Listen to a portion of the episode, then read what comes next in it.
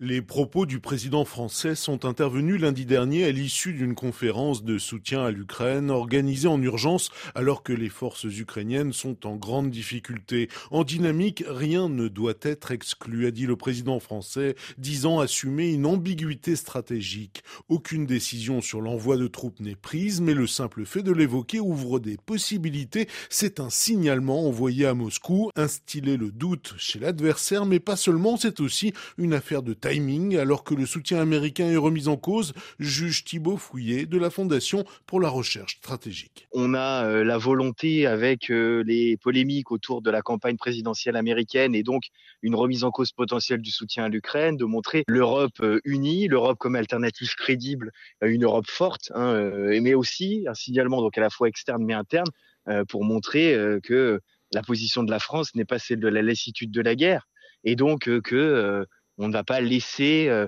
euh, Moscou gagner parce que euh, la guerre s'enlise et que les Ukrainiens n'ont pas réussi euh, leur dernière contre-offensive. Reste que la communication de l'Elysée a été mal comprise par les Alliés, mais aussi par les opinions publiques. Les mots sont malheureux car ils prêtent à interprétation, note Thibault Fouillet. La forme laisse à désirer parce qu'elle laisse à penser que on est prêt à rentrer en guerre et à risquer l'escalade directe avec la Russie. Mais le fond, lui, est cohérent. C'est de dire, bon, bah, il y a deux ans, on avait peut-être une position où on pensait que la guerre est impossible. Maintenant, on sait qu'elle est possible, donc on ne s'interdit plus rien. On ne va surtout plus dire jamais et on est prêt si un jour c'est vraiment nécessaire, à prendre les mesures qui s'imposent, y compris et bien de se battre. Donc sur le fond, il y a une certaine cohérence. Malheureusement, la forme a gâché ça parce qu'elle laisse la place à trop d'interprétations. Pourtant, c'est un secret de Polichinelle. Un certain nombre de pays occidentaux ont déjà des hommes en Ukraine. Mais sans trop le dire, la Pologne, par exemple, a envoyé des policiers pour surveiller la frontière entre la Biélorussie et l'Ukraine. Les Britanniques ont une grande tradition de forces spéciales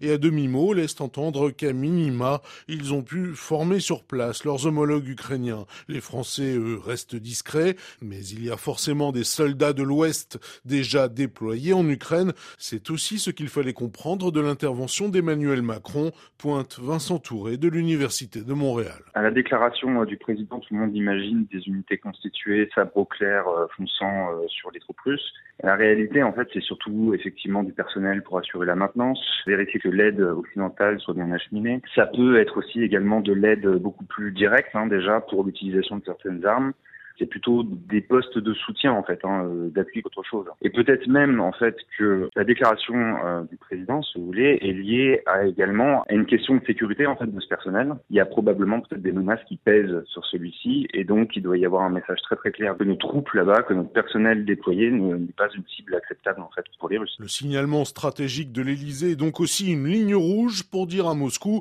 pas touche aux soldats occidentaux potentiellement déployés en Ukraine.